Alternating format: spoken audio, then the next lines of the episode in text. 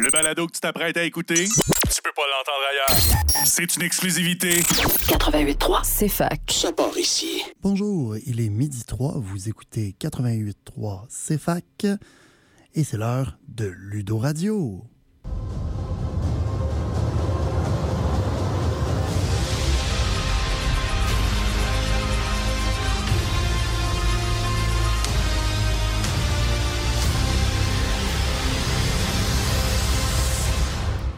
Donc bonjour tout le monde. Petite variation sur le thème aujourd'hui. Alexandre Racine à la barre avec mon co-animateur habituel, Alexandre Bélanger. Bonjour, bonjour. Salut Alex, ça va? Ça va bien, toi? Great. Aujourd'hui, on a la chance d'avoir un autre invité, euh, mon ami de longue date, Charles-Antoine. Bonjour. Charles-Antoine. Ça va toi aussi? Oui, ça va. Bon. On en profite pour euh, souligner qu'il fait chaud en ce moment, c'est bien le fun. Puis que c'est la fin de session, fait que malheureusement, la plupart du monde n'en profite pas énormément. Effectivement. On souhaite une bonne fin de session, des bons examens à tous euh, les étudiants, puis ben, euh, on demande aux autres de pas trop euh, rire de sortir. Excusez.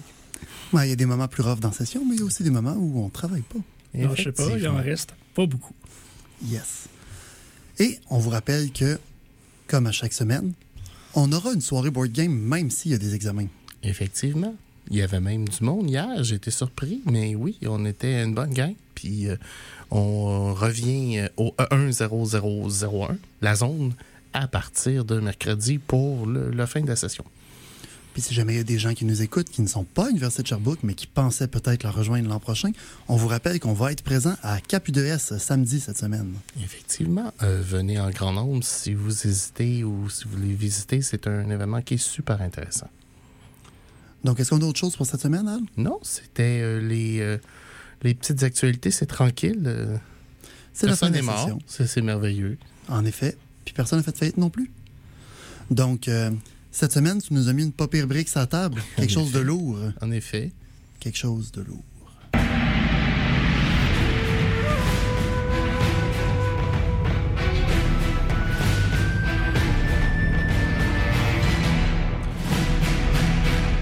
Donc, cette semaine, on a invité notre ami Charles-Antoine parce que c'est mon partenaire de jeu dans notre campagne ongoing de Gloomhaven. Gloomhaven, c'est un jeu dont on a parlé beaucoup, qui a été mentionné, qui a un cousin de Frosthaven puis de d'autres, mais c'est pas un jeu de rôle. C'est un hybride, je te dirais, c'est aussi proche qu'un jeu de société peut être d'un jeu de rôle sans être un jeu de rôle. OK? C'est aussi la grosse brique que vous voyez, rouge, que vous voyez en magasin, que vous dites tout le temps ça doit coûter une fortune, puis c'est pas si dispendieux que ça par rapport à ce que vous allez avoir dedans. OK. Vous avez dit que vous étiez partenaire de jeu, donc c'est une campagne récurrente? C'est un jeu de style Legacy.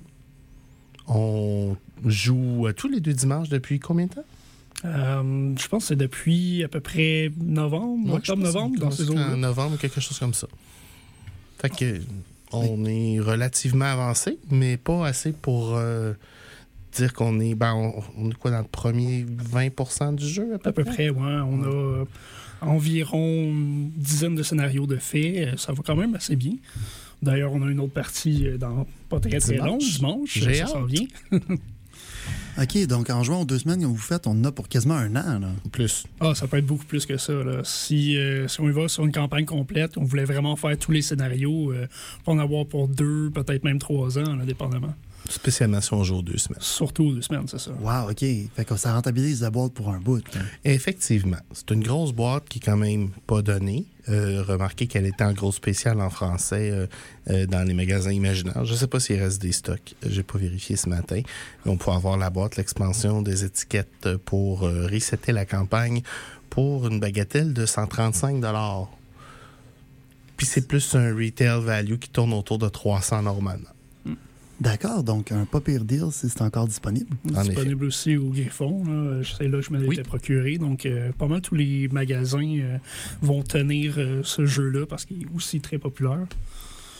Oui, c'est effectivement un des jeux les mieux classés. Ah, as-tu sa note vite de même? Sur BGG, il est deuxième, dernière fois que j'ai vérifié, avec une note de 8.8. Mais c'est pas juste lourd physiquement, cette affaire-là. Hein? Non, c'est lourd euh, de façon difficulté. Euh, le jeu est coté à 4.37. La dernière fois que j'ai vérifié, ça se peut que ça l'ait changé depuis.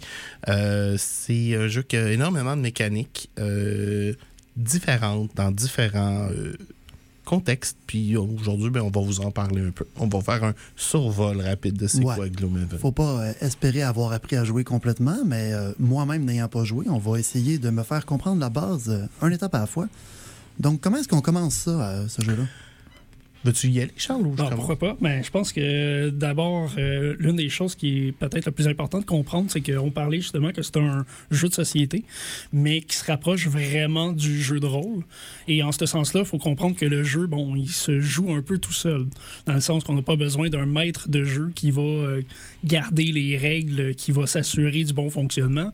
Les monstres qu'on affronte ou les, les ennemis qu'on va affronter dans, dans un donjon, dans une aventure, ben, ils ont déjà leur mécanique. Ils font déjà ce qu'ils ont à faire. Donc, euh, il suffit juste de suivre les instructions, puis tout va se faire tout seul. C'est un, partir de un algorithme prédéterminé. Exactement. Un peu comme un jeu vidéo. Hein. Euh, oui.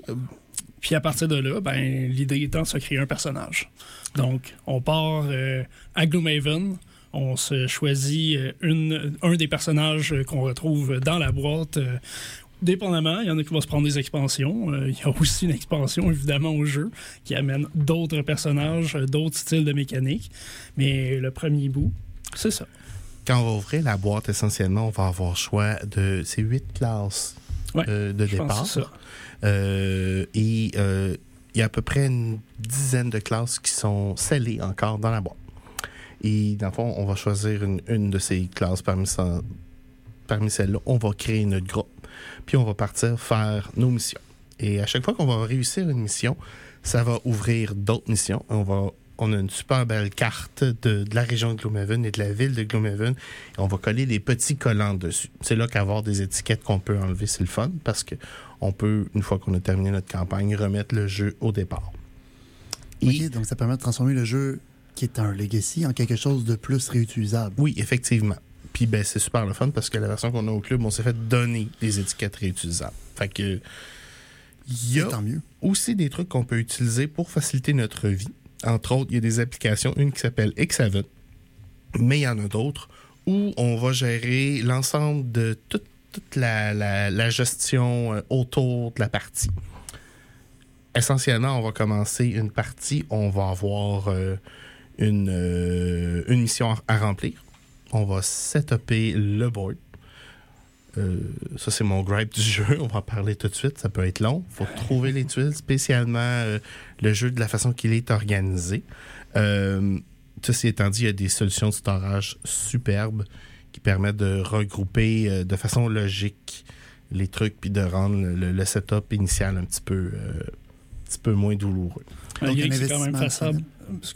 Malgré que c'est quand même faisable de le faire avec la boîte aussi, on s'entend. là. Comme on fait euh, présentement. C'est ça. si on n'a pas nécessairement euh, la capacité de storage euh, exemplaire que certaines peuvent avoir, certains peuvent avoir, on est capable quand même de se débrouiller avec la boîte. Sauf que c'est sûr que L'idée, c'est d'être capable de trouver les trucs rapidement pour qu'on soit capable d'avoir une game efficace. Dans notre, dans notre cas, Charles-Antoine a utilisé, il a acheté des petites boîtes en plastique on a regroupé les monstres comme ça. Mhm. C'est relativement simple à trouver. Une des méthodes de faire. Euh, Al, toi, tu as utilisé euh, une imprimante 3D. encore plus euh, efficace. je me suis fait des talkbox qui ramènent essentiellement tout ce que j'ai besoin. Je cherche un, archer. Ben voilà, je, je. J'ai les cartes, j'ai les, j'ai les figurines. OK la boîte est vraiment volumineuse. C'est ça qu'il faut quand même le comprendre. Euh, pour ceux qui peuvent pas le voir ou euh, qui sont pas passés devant le club euh, qui l'a affiché, la boîte est extrêmement grosse. Puis il y a énormément de contenu dedans. Des petites pièces, des, des, petites. Ben, des, en fait, des grands cartons aussi où on va avoir les maps, il va y avoir les personnages, plusieurs boîtes, plusieurs cartes individuelles. Il y en a énormément. Et en plus, on a des belles figurines pour chaque personnage. Oui, il y a des petites boîtes, euh, on appelle ça des talk box, euh, où est-ce qu'on a des, les classes joueuses ont des miniatures à leur euh, effigie. J'ai monté le Mind Thief, là, qui est une. dans le fond, un plastique. La, la figurine n'est pas peinturée, donc si vous aimez peinturer en plus, ben, une autre opportunité de, de, de, de, de peinturer ou de pas peinturer si vous êtes un pas peintureur comme, qui collectionne et qui collectionne la peinture mais qui la met pas sur les miniatures. Il y en a des gens comme ça. Donc, euh, on parlait de huit classes, puis il faut faire un groupe. On peut jouer jusqu'à quatre, je crois. ce C'est ça, exactement. Et la beauté du jeu aussi, c'est que le scénario qu'on va affronter va euh, s'ajuster en fonction du nombre de joueurs, puis il va s'ajuster en fonction du niveau des joueurs. Donc, chaque monstre, il y a du niveau 0 à 7. Euh, chaque scénario a euh, du niveau 0 à 7, dans le fond. Fait qu'on peut, si on le groupe est niveau 2, ben, on met le scénario au niveau 2. Si on veut qu'il soit un petit peu plus facile, parce qu'on a de la difficulté, on peut le mettre au niveau 1. Si on veut un challenge, on peut le monter au niveau 3. Quand on disait dans le fond qu'il y avait justement une progression dans le jeu et que ça ressemble quand même à un jeu de rôle d'une certaine façon, ben c'est surtout de là qu'on part. C'est du fait que ben, le, personnage que tu vas choisir, la classe que tu vas euh, décider euh, d'adopter, ben, d'abord et avant tout, tu vas la faire progresser. Donc, euh, bon, éventuellement, il va y avoir une mécanique où ce que tu euh, des personnages qui vont quitter, mais dans euh, le principe, le but étant d'évoluer ton personnage, un peu comme dans un jeu vidéo ou comme dans une campagne de Donjons Dragons. OK, donc il y a des personnages qui rentrent, des personnages qui sortent, des niveaux qui se gagnent, puis des niveaux de campagne et de monstres à. En Ça effet, fait beaucoup de bookkeeping quand même. beaucoup de bookkeeping. On va en parler euh, bientôt parce que là, je pense qu'il faut qu'on ait payé les billes. Ouais, oui, il est déjà rendu cette heure-là. On- On vous revient dans pas long. Avec la suite du tour, puis de comment ça marche, ces personnages-là. Bonjour tout le monde, de retour à Ludo Radio. Et aujourd'hui, sur la table, on a une brique immense qui s'appelle Gloomhaven et deux experts pour nous en parler. Expert, en tout cas, initié. On s'expertise au fur et à mesure. Oui, effectivement. Avant la pause, on parlait de, de, de personnages de, de- qu'on allait changer durant la, la pause. Je pense qu'on est rendu là. Mhm. Absolument. Donc, Donc- euh, en se promenant dans un donjon avec son personnage, puis en battant les monstres, éventuellement, on gagne des niveaux, on gagne des nouvelles habilités peut-être? Euh, ben, un truc qui est le fun, c'est qu'à chaque scénario, on va avoir un objectif secret qui nous donne un checkmark, si vous me permettez, un crochet. Et à chaque fois qu'on collectionne trois crochets, on débarre des habiletés supplémentaires du personnage qui ne sont pas reliées au niveau. Et on a aussi un objectif de carrière quand on commence. Ça peut être euh, plein de choses. Comme euh, moi, personnellement, mon personnage, présentement, c'est de tuer euh, 20 bandits et cultistes. Parce que je suis un soldat de la loi. C'est quoi ton? Euh, moi, mon personnage avait l'objectif de vaincre euh, cinq démons euh, qui soient de types différents. Donc, un démon de flamme, un démon euh, d'air, euh, etc. Donc, une fois que ça va être fait, ben là, c'est là qu'on rentre dans une nouvelle mécanique. que- Effectivement. on change On a- le personnage. On appelle ça la retraite de personnage. Et là, ça semble contre-intuitif parce qu'on se dit, ah ben là, j'ai note plein d'efforts dans un personnage pour le monter. Je commence à avoir du bon game. Puis là, tu me dis que je vais arrêter de le jouer. Et moi, je vais te répondre oui, et tu veux arrêter de le jouer. Absolument. Parce que la classe que tu vas débarrer est tellement plus intéressante et le fun à jouer. Il y a des classes de base qui sont pas pires, il y a des classes de base qui sont moins intéressantes, mais nécessaires. Je prends l'exemple du tank, je prends l'exemple du, du guérisseur. Euh, c'est ces deux classes qui. Ça sont monte- très, très importantes sont euh, dans une importantes. mission. T'en Oui. as besoin, mais c'est pas, c'est pas le rôle le, plus intéressant. Non, n'importe qui qui a joué à un. MMORPG ou un jeu de rôle sur table va vous le dire. Si vous n'avez pas de tank et ou de guérisseur dans le groupe, ça va pas aller longtemps. C'est ça. C'est là, plus difficile, mais c'est vrai que c'est ça. C'est la job sale euh, que le joueur est obligé d'entreprendre. Et là, ce qui se passe, c'est qu'on déblo- débloque des, des classes qui ont double rôle, même des fois triple rôle. Euh, je prends l'exemple du Sunkeeper, qui est un- le, le gardien du soleil en français. C'est une traduction qui a de l'allure. là. Hmm. Euh, qui est essentiellement un paladin, qui a plus de points de vie que la brute, qui fera plus que la brute, puis qui guérit en plus. Que la brute est là, puis... tu fais ce que tu peux, on s'entend. t'as une- un personnage de base, il va s'en tenir, euh, il va être capable d'aller le plus loin qu'il est capable d'aller, mais à un certain point, ben, les classes évolutives sont absolument meilleures. Donc, tu veux retirer ton personnage. Tu veux qu'éventuellement, il prenne sa retraite, qu'il retourne à Gloomhaven, qu'il s'achète une petite maison, puis il s'installe euh, très tranquillement, parce que le personnage suivant que tu vas décider de prendre, lui, il va être très puissant. OK. C'est une mécanique intéressante qui n'est pas sans me rappeler la mort épique de personnages dans le jeu de rôle Ragnarok. Exactement. C'est la même mécanique que j'avais en tête aussi. Donc, euh, c'est vraiment intéressant. Puis ça encourage les personnages à. Ben, les gens à essayer des nouvelles choses, j'imagine. Effectivement. Et à changer les rôles pour, pour dire, ben, je vais toujours être le healer. C'est comme, ben non, éventuellement, tu vas, tu vas prendre la retraite de ton healer, puis tu vas débarrer une nouvelle classe, puis là, on va se créer une nouvelle dynamique de groupe. Euh, la beauté de ça aussi, c'est que vous commencez pas niveau 1. La ville de Gloomhaven a un tracker de prospérité. Et à mesure que la prospérité de la ville augmente, quand vous débarrez une nouvelle classe, elle va commencer à la moitié de la prospérité plus 1. Donc, à partir du niveau de prospérité 3 de Gloomhaven, en plus d'avoir plein d'autres avantages qu'on va parler tantôt, vous commencez avec un personnage qui est niveau 2. Et vous avez d'autres avantages. Euh, plus, en tant que joueur, je fais prendre des retraites à des personnages. On a parlé des checkmarks tantôt, qui sont des habiletés supplémentaires.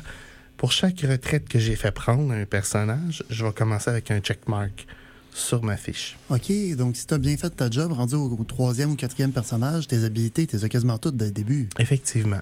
Et là, à ce niveau-là, le, le- le niveau de prospérité de Gloomhaven est assez haut que on va commencer avec des personnages niveau 5 sur un, un maximum de 9, qui est quand même assez intéressant. Donc, ça va permettre de faire les combats plus difficiles puis d'avoir des récompenses plus intéressantes. C'est ça. Puis même si vous avez des personnages alliés qui sont au niveau 4 et 5, puis vous commencez avec un niveau 2, mais ça fait descendre le niveau moyen du groupe et ça va réduire la difficulté du scénario. Oui, parce que je m'en ai te demander, tu disais des personnages niveau 9, mais les scénarios s'arrêtaient à 7, donc ça semblait un peu contre-intuitif. C'est ça. Euh, à part de ça, qu'est-ce qu'on a à dire? On peut parler des, des Ben, personnages, comment ils sont En fait, euh, ce qui, c'est ça, c'est, on a beaucoup expliqué là, ce qui est la, la création d'un personnage, ce qui est l'évolution de ces personnages-là. Mais je On sais toujours ex- pas joué. C'est ça, on sait toujours pas jouer. C'est là qu'on en était rendu, je pense, c'est d'expliquer, bon, un personnage, c'est capable de faire quoi déjà en partant? Donc, euh, dans un tour, euh, ton personnage, ben, il faut comprendre en fait qu'on évolue beaucoup avec des cartes. Donc, euh, il y a certains jeux que c'est plus avec des dés, mais dans le cas de Gloomhaven, c'est définitivement dans les cartes que tu vas tirer. Donc, déjà de base, ton personnage va venir avec un certain nombre de points de vie, comme dans plusieurs jeux de rôle, mais évidemment, va venir aussi avec un certain nombre de cartes qui provient de son inventaire, dans le fond, qui sont les actions qu'ils peuvent entreprendre dans un tour. Donc, euh, dans un tour, tu es capable de faire deux actions, une action d'attaque, une action de mouvement.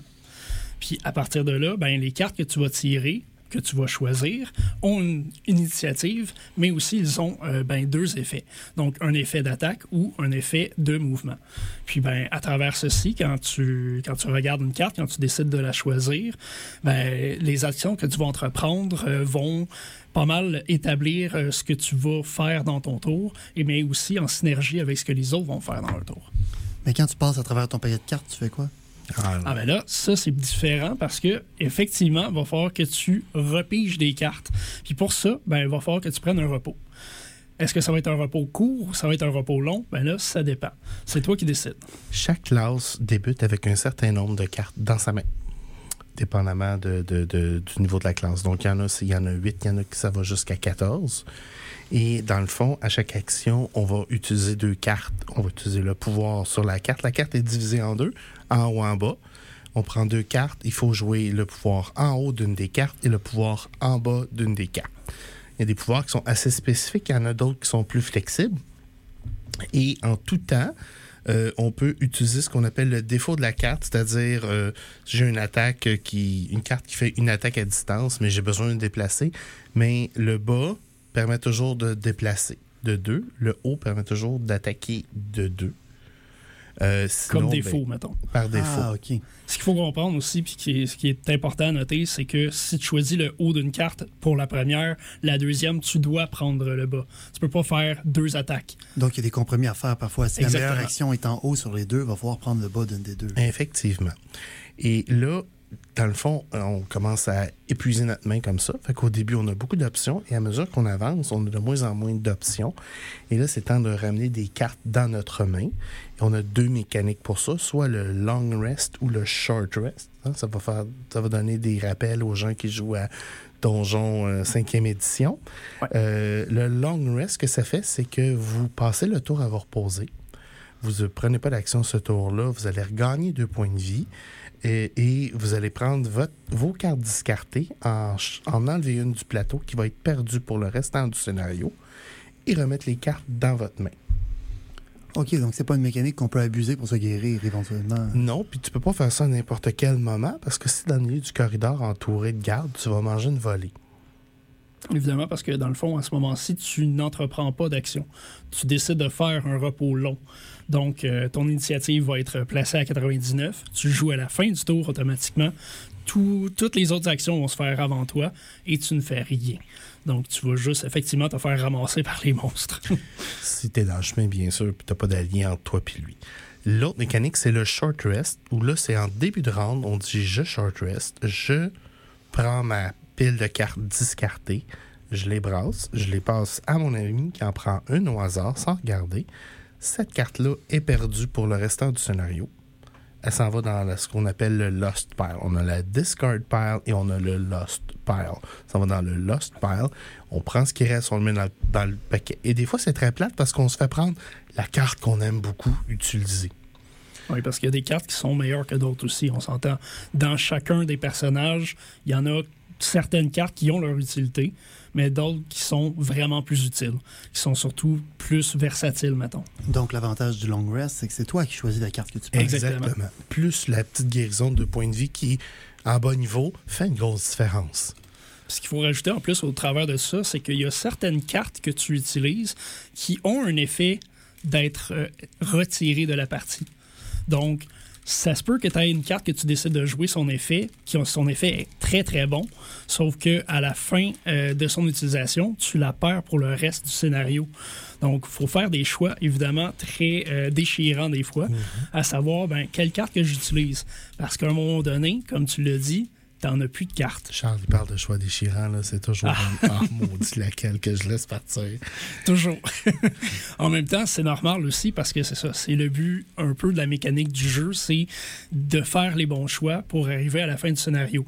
Parce que si tu arrives et que tu n'as plus de cartes, que tu n'as plus en tirer, ben là, ton personnage, en fait, il doit se retirer du jeu pour le reste du scénario. Donc, euh, il est considéré mort pour le scénario. Il est épuisé. C'est une des façons, de, dans, le fond, euh, de, se faire sortir. C'est ça. C'est dans le fond, votre personnage peut perdre tous ses points de vie. Ou là, on peut mitiger la perte de points de vie en brûlant des cartes. On peut prendre deux cartes de la discarte et les brûler. Donc, ils sont plus disponibles. Mais ça, ça va annuler une attaque. Ou on peut prendre une carte dans notre main et la brûler. Des fois, ça vaut la peine sur des grosses, grosses attaques. Genre, je, je vais manger 8. Ah, je pense que je vais prendre une carte. C'est, euh, ça, fait mal, mais ça fait moins mal que perdre les 8 points de vie souvent. En gros, c'est mettre une de ses habilités, un de ses équipements devant le coup et espérer que ça va absorber le Exactement. Et dans le fond, comment un round va fonctionner? Tous les joueurs vont choisir leurs deux pouvoirs, ils vont le cacher. On peut discuter de stratégie, mais on ne peut pas dire de spécifique. Et on va toutes mettre nos cartes sur la table et les monstres qui sont présents, on va tirer leur initiative aussi et on va résoudre le round en ordre d'initiative. De 1 à 100, ce que j'ai compris? De 1 à 100, oui. Donc, mécaniquement, en fait, euh, les joueurs vont commencer par décider les deux cartes qui vont euh, utiliser pour le tour et déterminer laquelle des deux, qui ont chacune une valeur d'initiative, ils vont euh, déterminer en premier. Donc, tu pourras avoir, par exemple, 20 d'initiative, puis ton autre carte 72. Tu dis, bon, ben, je vais jouer à 20. Ceci dit, tu le gardes pour toi jusqu'à ce que tous les joueurs aient choisi leur initiative. À ce moment-là, on la dévoile et on détermine ben, qui va jouer dans l'ordre. Puis ensuite, on s'occupe des monstres. Donc, on ne sait pas quand est-ce que les monstres vont jouer au moment où on détermine notre initiative. Ça se peut qu'on se fasse avoir, ça se peut qu'on ait bien choisi.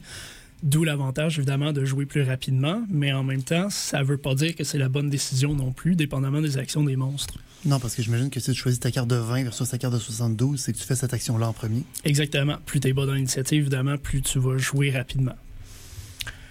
Et dans le fond, c'est là aussi que quand on va attaquer les monstres, on n'a pas de dés. On a un paquet de cartes dans la main euh, qui est identifié avec notre, notre numéro de joueur, avec des cartes dedans, et on en prend une au hasard. On la tire, et là, ça peut être soit un plus 2, un plus 1, un 0, un moins 1 ou un moins 2. Et c'est comme ça qu'on gère l'aléatoire dans Gloomhaven. Et finalement, ben, dans les cartes, ça se peut que tu tires un critique ou euh, une annulation de dégâts aussi. Dans ce cas-ci, ben, évidemment, si tu tires l'annulation, ben, il se passe rien, il n'y a pas de dégâts. Euh, alors qu'un x2 ben, va doubler les dégâts que tu aurais fait initialement. Et c'est là aussi que les petits checkmarks viennent nous aider parce qu'à mesure qu'on a des checkmarks, ça va nous dire, ben, dans ton paquet de base, tu peux enlever deux cartes un. Fait que là, les statistiques commencent à aller de ton côté. Fait que c'est l'avantage des checkmarks. Tandis que quand on monte de niveau, dans le fond, on départ une nouvelle carte de notre pouvoir et on peut changer notre deck de départ parce que notre nombre de cartes au départ est immuable. Autre chose qui est quand même intéressante, on a parlé d'équipement tout à l'heure. Il faut comprendre aussi que dans Gloomhaven, il y a aussi des équipements. Donc oui, il y a les cartes euh, qui sont euh, les actions que tu vas entreprendre, mais il y a aussi possibilité d'acheter de l'équipement ou de s'en procurer dans les donjons. Donc euh, à Gloomhaven, lorsqu'on y retourne, ben, ça se peut que tu puisses en acheter et ça va aider ton personnage. Wow, c'est vraiment un gros jeu, mais euh, je pense qu'il va falloir couper ça pour cette semaine. Et oui, malheureusement, on n'a plus de temps. Une petite Euh, mauvaise nouvelle aussi. Mhm.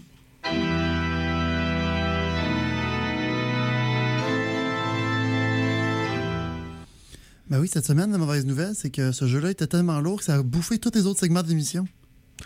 On n'a rien d'autre? On n'a pas eu le temps de. C'est Ben, fini? on a- on n'avait rien prévu d'autre.